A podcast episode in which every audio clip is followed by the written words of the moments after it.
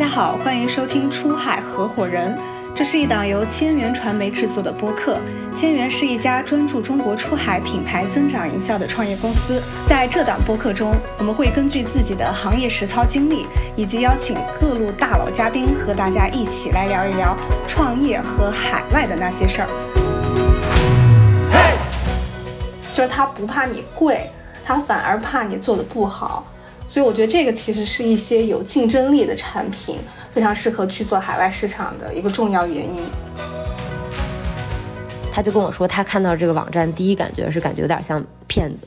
因为他说他觉得这个模特啊，包括这个价格，他觉得就很像是那种下了单不发货就骗子的那种。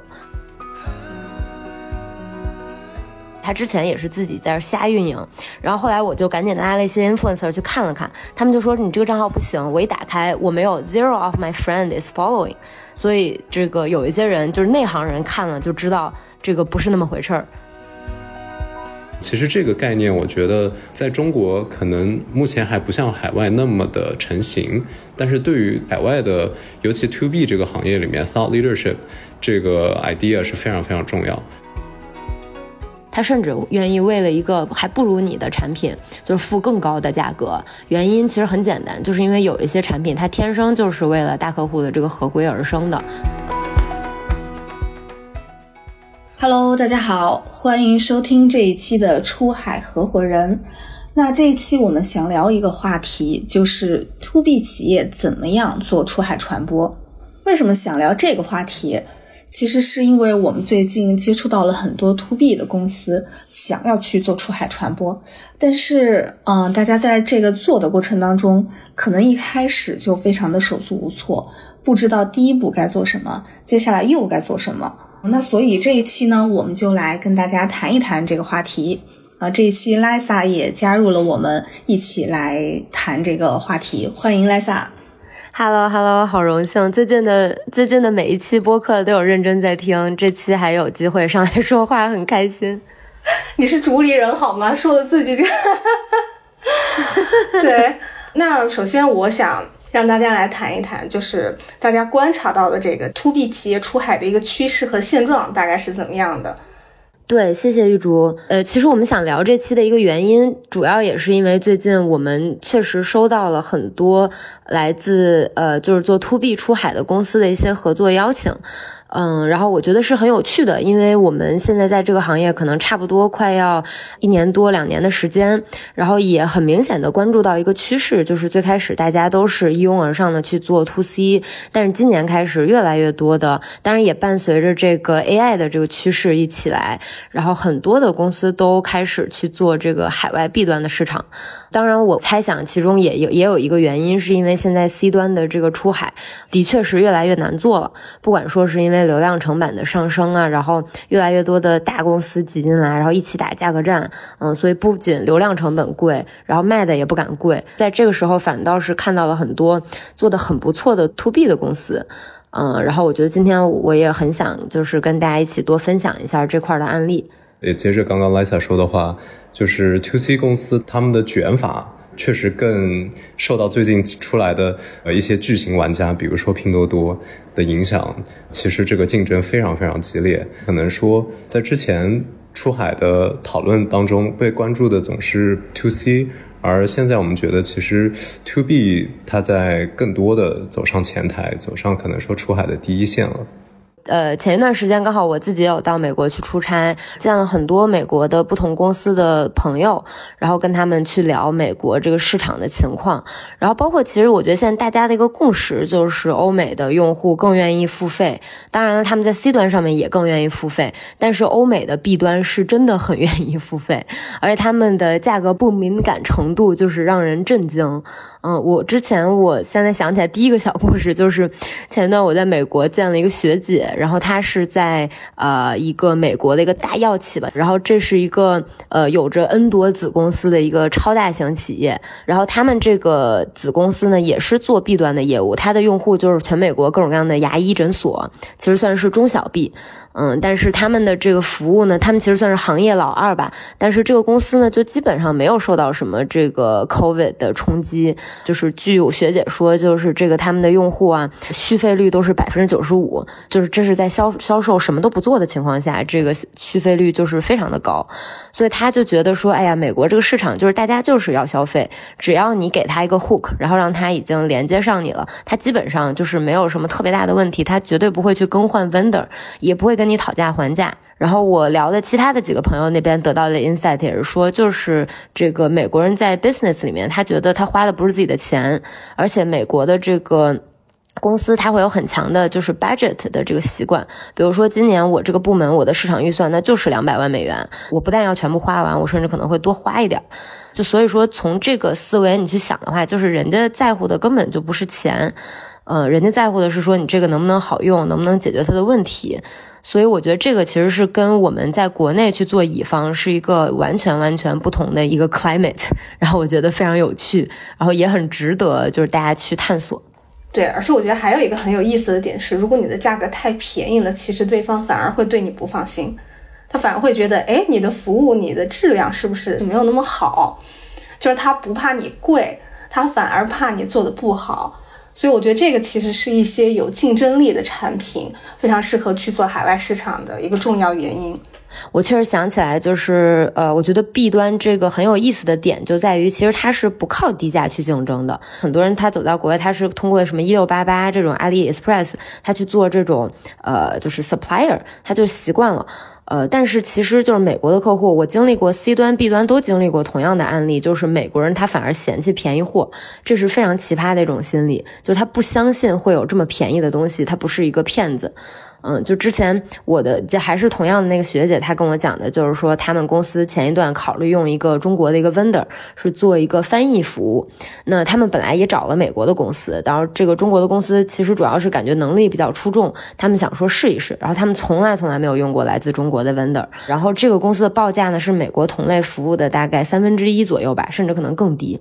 然后他们的老板就犹豫再三，之前都不想拍板，就是说说这个是不是太便宜了，感觉像骗子。然后他们后来还真的合作了，合作完之后，他们老板就觉得，哦，it's unbelievable，怎么可能这么便宜还这么好？而且说这些人服务态度简直都是贴上去了，就是简直恨不得二十四小时都在线，然后有什么问题当场就给你改好了。我估计对于那个公司，那都是一笔挺大的订单。还有一个案例就是去年我们帮另外一个客户，一个卖内衣的一个客户去做红人，然后他们的这个内衣也是就是主打一个便宜，我相信他们的质量也是非常非常好，但是这个官网整。个的质感看起来，再加上它那个价格，然后当时我们找的一个红人，然后我还跟他稍微消费者访谈了一下，他就跟我说，他看到这个网站第一感觉是感觉有点像骗子，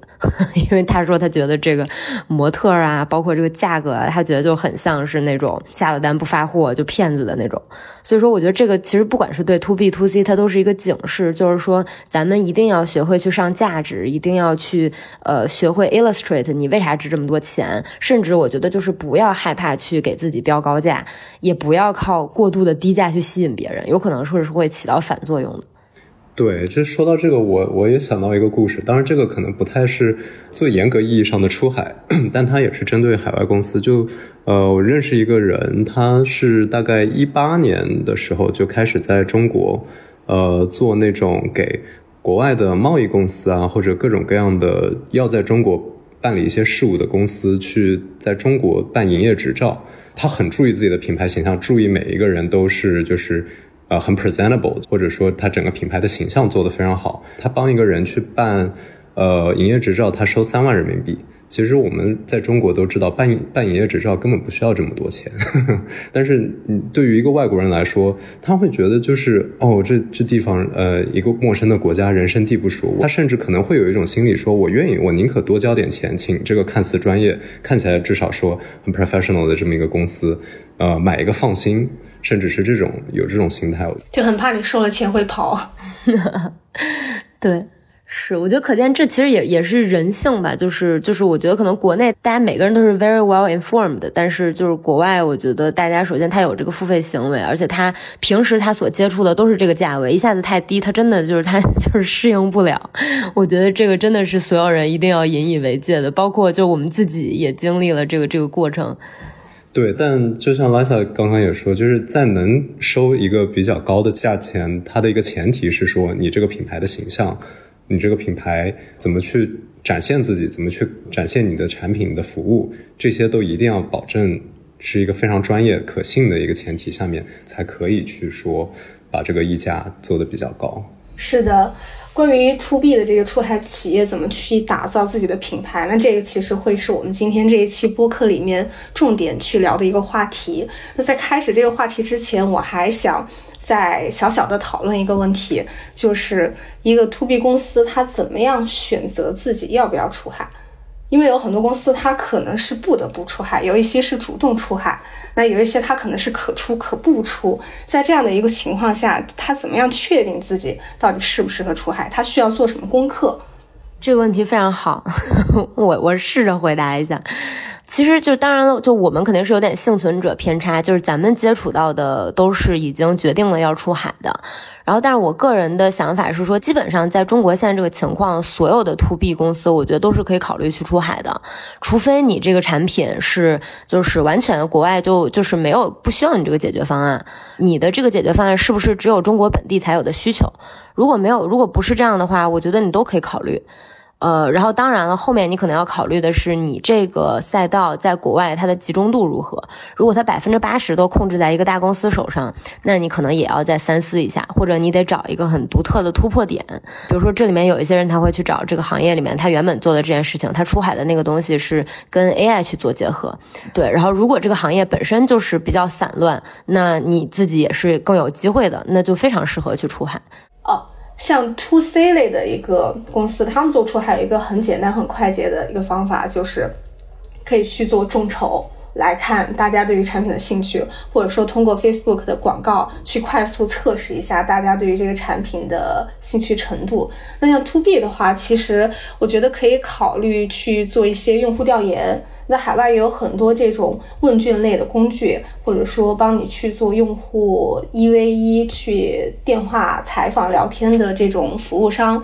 哦，我觉得这个是一个方面。然后另外就是可以去比较省钱的，可以去看一下行业的一些报告，啊，还有就是去做一些这个产品关键词的一些搜索，去看一下它的竞争程度、用户需求程度到底是怎么样的。对，但是这个前置工作，我觉得肯定是在出海之前需要先去做好的。之前有跟一个朋友聊过，然后他上一家公司是帮一个中国公司去做出海的一个呃 to B 服务，然后他们的产品呃是国内的二维码扫码点餐这么一个应用。在国内的业务做得非常好，所以老板就想把这个模式照搬到欧美。但是其实欧美的受众是完全没有这个习惯的。然后在出海这个过程当中，我这个朋友就一直试图去说服他的老板，这个不是一个真正的需求。架不住老板公司赚钱多，在国内业务非常好，他就是想试一下，想看一下能不能改变欧美用户的习惯。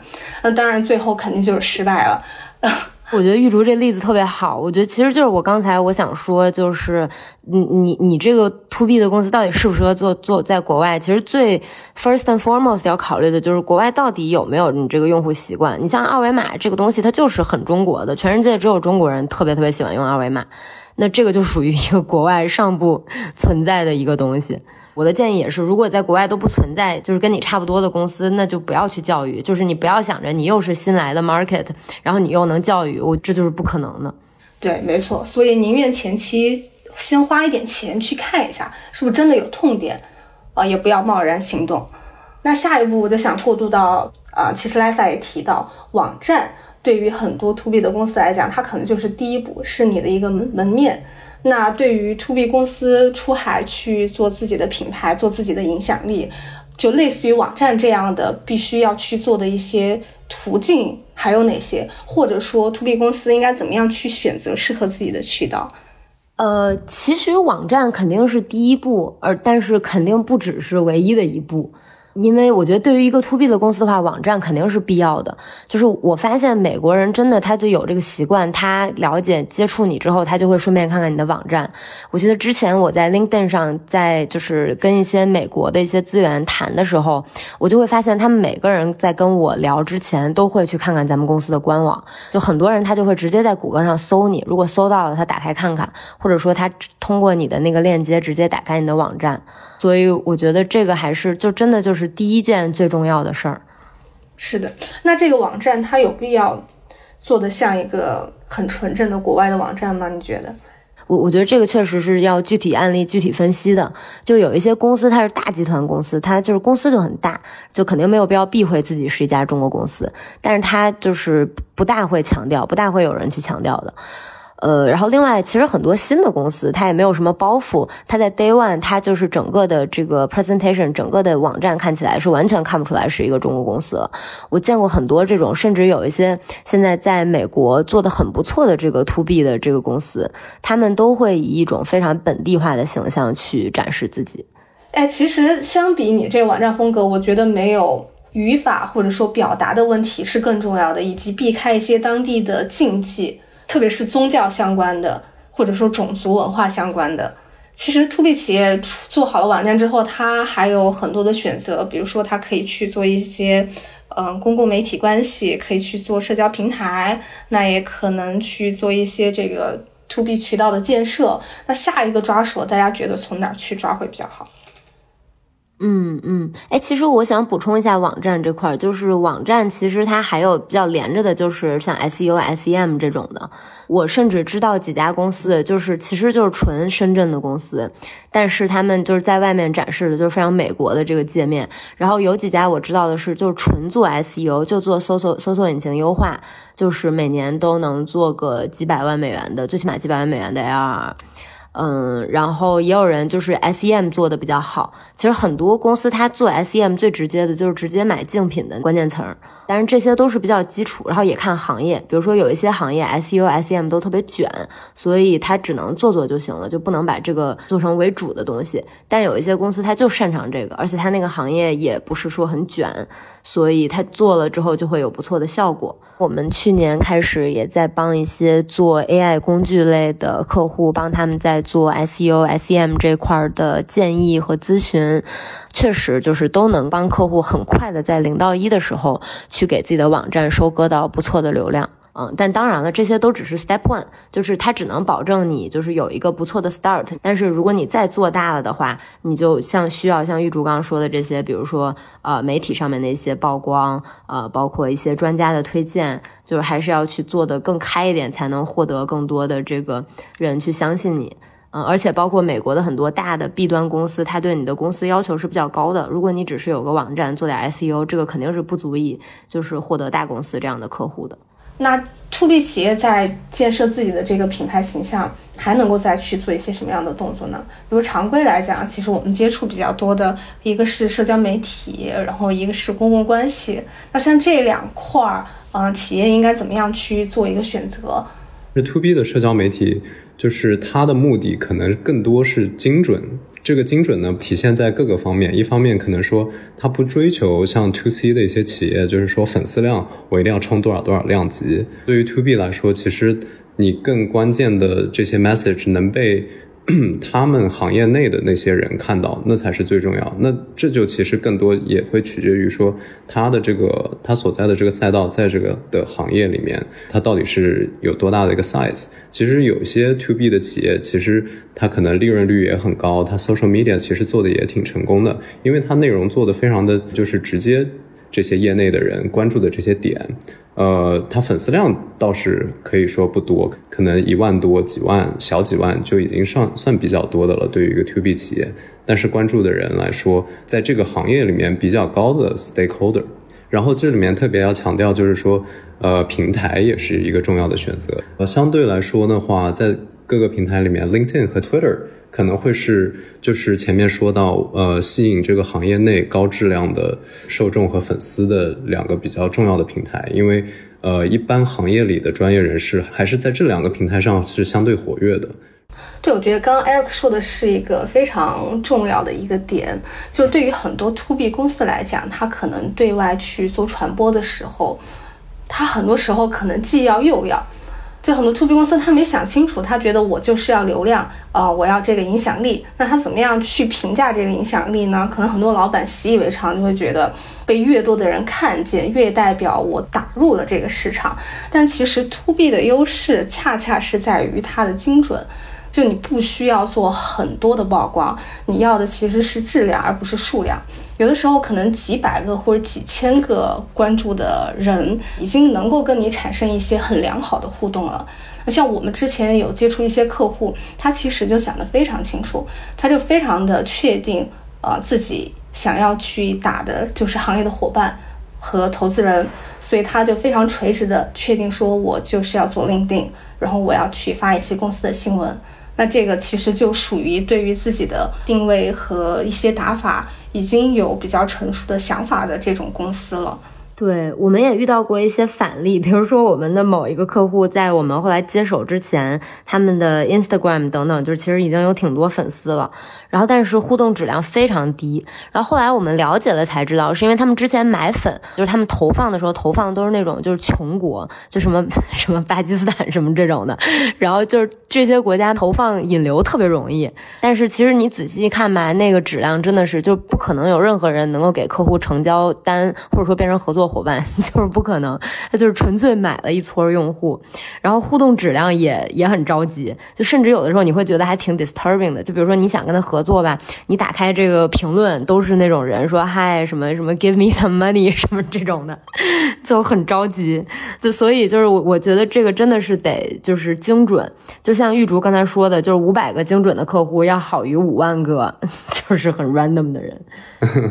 对，其实 Lisa 刚刚说的这个例子，就是他这个客户呢，确实他没有把钱使在刀刃上，这很明显浪费了。我觉得是肯定是浪费了钱，但是呢，他有他自己的逻辑，架不住人家钱多。我觉得他们可能的逻辑是说，万一他对于他来说比较重要的一个 stakeholder，哎，想去他的那种更大众的一些的社交平台上面，比如说 Instagram、Facebook 上面看一看他，哦，一看一百多万啊，几十万。的粉丝数量，那可能也是从某种角度上面是对于这种 stakeholder，对于他的目标用户的一种信任的 reassurance，就是又又加强了可能说哦，这是个可信的公司，你看他那么多粉丝，但是。呃，确实，我觉得是一个挺吃力不讨好的吧，因为你想维系这个粉丝基数，也是要靠不断的运营，要不然这样子的粉丝他很容易就流失。第二个就是像莱萨说的，他经不起推敲，你点开来看看都是谁在关注，呃，细心的人就会发现，就是说，哎，这个粉丝质量好像有点问题。对，但确实，我觉得值得承认的一点就是说，如果你真的特别有钱，那这不失为一种选择，就是先搞起来，搞个几十万粉丝，然后看着特别 decent。嗯，我觉得这个，我觉得绝对是一个不错的一个 strategy。嗯，但是另外一点就是，其实 Twitter 上有一个很有趣的功能，就因为后来我跟一些 Twitter 上的 influencer 交流，我就会发现他们很关注一个账号，就是他打开这个账号的时候会显示他有哪一些朋友关注了。那就代表是哎，圈内人关注了。我记得之前我们运营另外一个 Twitter 账号也是，他之前也是自己在这瞎运营，然后后来我就赶紧拉了一些 influencer 去看了看，他们就说你这个账号不行，我一打开我没有 zero of my friend is following，所以这个有一些人就是内行人看了就知道这个不是那么回事儿。嗯，这也是一个挺有意思的点。对，然后其实刚才我还想引着，就是玉竹刚才说的这点，就是说这个什么叫垂直的内容？因为很多它 to B 的公司，它其实就解决一件非常小的事儿。对于这样的账号来说，它就可以大可以运营一些垂直内容。这些垂直内容就属于一般人看了他就看不懂，但是没有关系，你看不懂，那刚好把你给过滤掉了。最终你能看得懂，而且你能从我这儿找到乐子，觉得哎很有趣的，那你就一定是我的客户群了。其实这种是一个，就我们感觉非常有效的一个，就是怎么说转化率比较高，然后性价比比较高的一种运营账号的方法。但前提条件是，就老板得 OK，就是咱们就是做的是垂直，做的是精准，咱们不是去做那种大流量的玩法。哎，这边我觉得可以提问一下 Lisa，就是红人营销在 To B 的企业里面，就是业业内大 V 这种样子的红人，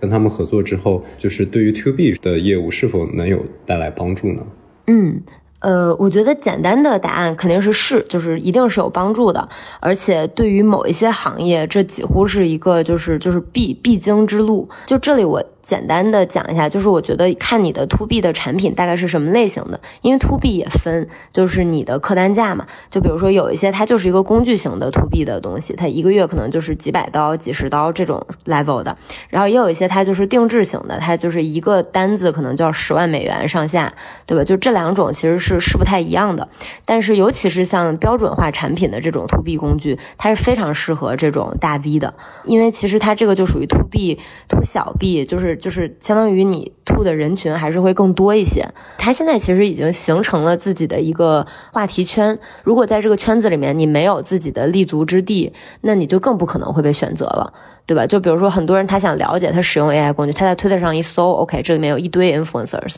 然后都是就是有学历有背景啊，说话很有话语权。那这些人如果都没有聊过你，没有给你带来过任何流量，那你就更没戏了。嗯，所以我觉得像这种标准化的工具，它几乎是百分之百，我觉得一定要做，而且从早期就要开始逐步的去做。当然了，就是如果是你是一个大客单价的公司做这个，我觉得肯定它的转化没有那么直接，对吧？因为你的这个客单实在太高了。那这种我建议就是做还是要做，但是可能选择的上面可以选择就是更加精准的，甚至说在行业内专家属性更强，就是其实它的作用不是为了给你引流，是为了给你背书。然后其次呢，我们也接过这样的客户，他甚至他会在 LinkedIn 上是直接去做 outreach 了。就当然前提条件就是我们会要求他，你这个网站必须得是非常专业，网站 LinkedIn 等等一套东西展现的都是极其专业，就是值得你那个价格的那个 presentation。然后你可以在 LinkedIn 上去做 cold outreach，就是直接你 reach 的人就是一看 title 就是他能成为你的客户。哦，嗯。那像 to B 投红人这一块，其实我觉得还可以再再多讲一些，因为很多可能 to B 企业，它对于红人营销这一块，它其实是非常有困惑的。就首先，他不知道这个预算到底该拨多少，他应该以什么样的一个节奏去投放，以及你投放出来，啊，怎么样去判断这个投放？有没有效果？效果好不好？是不是值得继续做？我觉得这个其实可能很多 to B 公司它是没有经验的。其实对这个，其实因为哎，因为主要是我我做的这类的项目还比较多一些。呃，很多很多的 to B 公司都会提前问我们这个问题。大公司肯定上来起始预算是比较高的。像我们现在也合作一些上市公司，然后他其实也在做 B 端的工具。那他们的预算就是就是根据组里面去划的资金来的。呃，多大的多多大的都有。嗯，然后但是我我们也有一些这个 startup 公司，然后我们的这位客户他最开始起始就是每个月可能就是拨几千刀去做，然后他就是不断的测试，因为你的红人策略其实是需要经过迭代的，就到底什么样的红人，哪一个 segment 的适合你是需要去测试的。比如说有一些人一开始他会发现哦做 marketing 内容的人比较适合我，过了一段发现这个太 niche 了，还是做 AI 内容的比较适合我。然后到后来发现，哦，这个泛科技的都可以，这个大家都是要经历一个试错的过程的。但是几个月之后，他找到了自己的路，发现这样的一个，比如说啊，百分之三十去投 YouTube 这种长尾的，起的比较慢，但是转化比较好。然后百分之多少去投 Twitter，百分之多少在做 LinkedIn，然后他就会慢慢的试出一个不错的比例，然后他就会去放大它。到现在可能他做了半年一年，他现在每个月他可以拿出来几万美元的这个预算去做红人。人，我觉得这是给给大家一个就是 range 上面的一个参考吧。就对于这个投放平台的选择，那像呃 YouTube，它当然是一个长尾效应很好的。那跟它对比形成强烈反差，就 TikTok，它是一个非常快速的、非常抓眼球的一个平台。那 To B 公司怎么样根据自己的情况去选择不同的投放平台？嗯，对，其实刚才我也想说这个，就是我觉得这其实是需要一个小的 balance，就是你到底追求什么。嗯，那么我了解下来，就是目前我做过的案例里面，我的了解是说，YouTube 它它的转化是最好的，因为大家都是长视频，能够把你的功能讲得很详尽，而且能够花时间去看这么长一个视频的人，他就是一定是刚需，他就是很需要这个东西。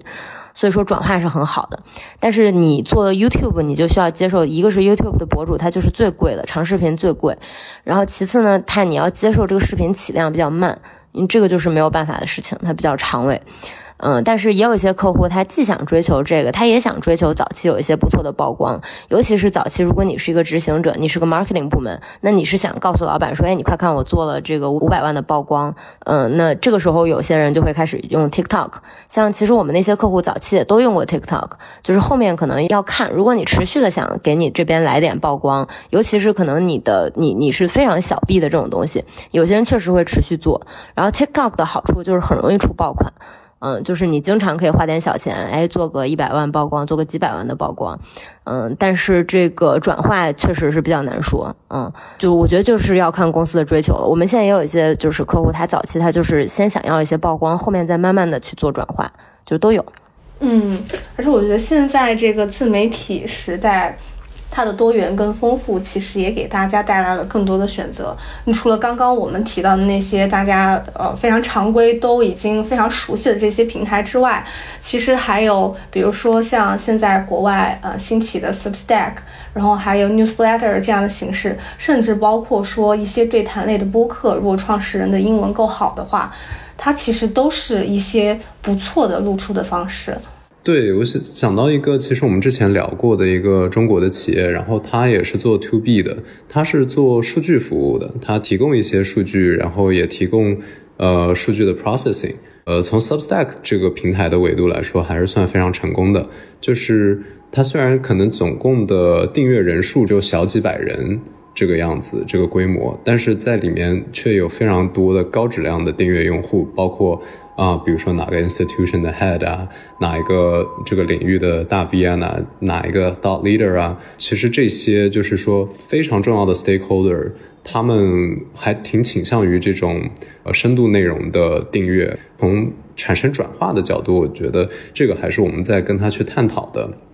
或者说他他自己还在去探索，说怎么把这个 Substack 当做一个说。呃，可以为自己的 business 加分的一一项，当然很简单的就是说，能够去做一些比较自然有机的植入，去带出自己的公司，然后让这些 stakeholder 可能说可以传播起来。但不管怎么样，我觉得 to B 公司的角度，你能够有一个对于说很重要的人、很重量级的人物的影响力。是非常重要的。就是对于很多 To B 公司来说，深度内容是一个，如果有这个预算去做的话，是可以考虑的。不光 Substack，还有播客这种内容形式，也是一个非常好的一个深度内容。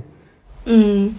刚刚讲到 Thought Leadership，我觉得也可以聊一下，就是我们的另一个客户赛道是金融科技。然后可以算是全球比较重量级的这么一个一家企业，所以他们的预算是非常大。呃，从他们的角度来说，很多方面，就他们公关的层面会非常注重，可能去 balance 政策啊，做自己作为一个大公司，很多地方他可能不太想要说太过大的声量，因为他们其实知名度上面已经在那边了。呃，那他们想要开发的是什么呢？呃，他们把精力放在什么上面呢？他们把精力放在说更优质的内容，然后或者说 thought leadership 上面。其实这个概念，我觉得在中国可能还目前还不像海外那么的成型，但是对于海外的，尤其 to B 这个行业里面，thought leadership 这个 idea 是非常非常重要。对于一些可能说。在起步阶段的公司来说，thought leadership 还稍微有一点点远。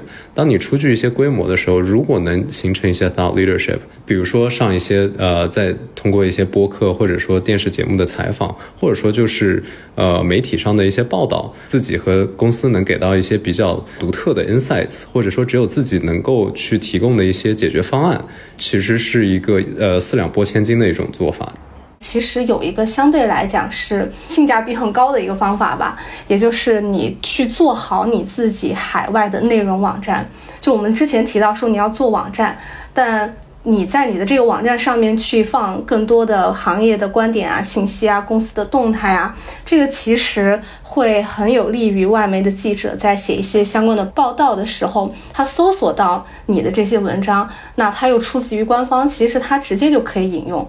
我这个对你来讲就是一个非常不费力的一种被媒体报道的方式，我觉得这个其实是大家可以去考虑的。当然，你这个文章的质量，还有你写的这个话题跟当地大家关心的是不是契合，这也是很重要的一个点，需要考虑进去。如果这个公司比较小的话，可能这种策略也不是特别推荐。对，这个可能我觉得更适合已经发展到了呃一定阶段。对对对，甚至说适合比较头部的。对于初期的一些企业来说，呃，想要让自己的名字被更多人知道，还是可能要更主动的去跟媒体去 outreach。这个就像刚刚说，可能是另一期的内容，就是关于怎么去做 earn media 和 pitch media。大家可以期待一下，这个我们在筹备当中。嗯。刚刚讲了这么多，就是比如说像社交媒体啊、媒体啊、thought leadership 偏公关的一些维度，或者说偏营销，包括像红人啊这些维度，怎么去扩大影响力？从产品的角度，对于 to B 公司有没有什么一些可以比较讨巧的方法，去更适应海外的这样的一个 to B 市场的环境？嗯，咱们今天其实还忘了一个挺重要的议题，就是说，其实在这个中美关系非常不明朗的今天，我们做 to B 到底会不会遇到一些我们之前预想不到的一些困难？就这个事情可能远远没有我们想的这么简单。之前也有朋友咨询过我这个问题，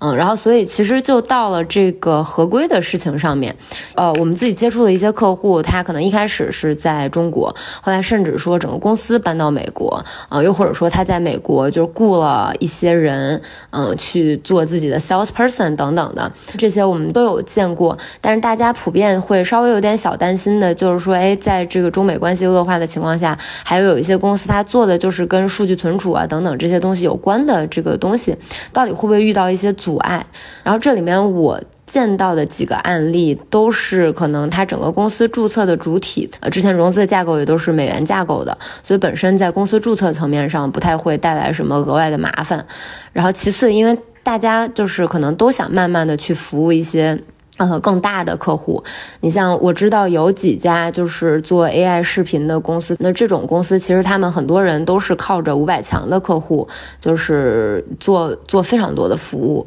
然后去赚钱的。但是就到了这个有一些中国公司，他在试图说，哎，我能不能也去服务一些五百强的客户，就会遇到很大的问题，就是这两个服务思路几乎是完全不一样的。有一些公司它是先服务大客户，然后它是从这个 top down approach，然后很多国内的公司咱们都是 bottom up approach，就是先服务小 B，然后慢慢的去探索能不能服务大 B。但是在这个探索过程中，就会发现非常不顺，因为两边两边的这个逻辑几乎是完全不一样的。然后大客户在乎的东西也不一样，大客户其实完全不在乎你这个东西便宜不便宜，他甚至愿意为了一个还不如你的产品，就是付更高的价格。原因其实很简单，就是因为有一些产品它天生就是为了大客户的这个合规而生的。你像那个我我我知道，就像 AI。视频领域有有几家大公司，其实他们都是老板，都是很很神奇，都是 agency 老板出身。然后，但是他们的一个很大的优势就是 they know exactly 就是怎么去服务这些大客户。嗯，包括大客户的入库，你就会发现入库的时候，你就会发现他们有一堆额外的要求，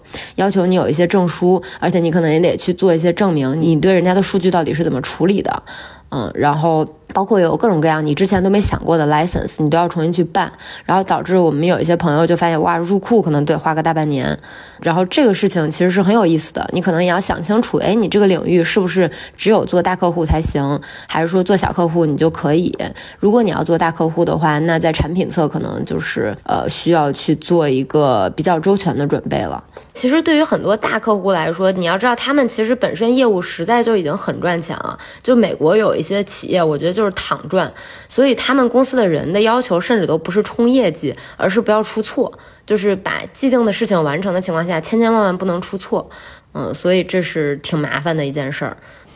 对。但我想说，另外中中国公司也有海外的一个知识盲区，那就是政治风险。像我们服务一些中国公司，得注意说发的这个内容，它的一旦牵涉到类似于地图的东西，那你就得看那个美丽的小岛在不在。嗯，是，反正各有各的雷区吧。就是咱们知道咱们自己的雷区，咱们也得知道别人的雷区。我记得上次我去找美国的一些朋友问，就包括咱们自己的公司在美国获客的问题，然后人家就说其实很简单，就是因为美国的 sales 体系，包括 sales 人员的技能都非常成熟，嗯，甚至在美国会有很多他这个 freelancer sales，他就平时坐在家里面，然后在线上同时给好几个公司做 sales。然后，因为这些人他就是 sales 技能，包括他自己有自己的 network，都是很专业的。Good point。嗯。就是我觉得大家做 to B 这块还是要一定要多多思量一下，就是不同类型的 to B 企业、不同类型的产品，可能都会有不一样的这个 strategy。我觉得大家一定要树立的一个策略就是小步快跑吧，就是经常去试错。就比如说你红人，你一开始你可以三千刀，但是如果你有 traction 了，那你就不断的往上去加，对吧？你想做 sales，一开始你也不愿意投入一整个本地团队，那你可以先雇一个 part time，然后你再不断的去往上加，就但不要一一下子一口吃个。胖子，或者说是就是一直抠抠缩缩的也不行。那我们今天这一期就先聊到这里。然后大家对于 to B 企业出海这一块还有什么疑问，欢迎在评论区和我们互动。我们下期再见，谢谢大家。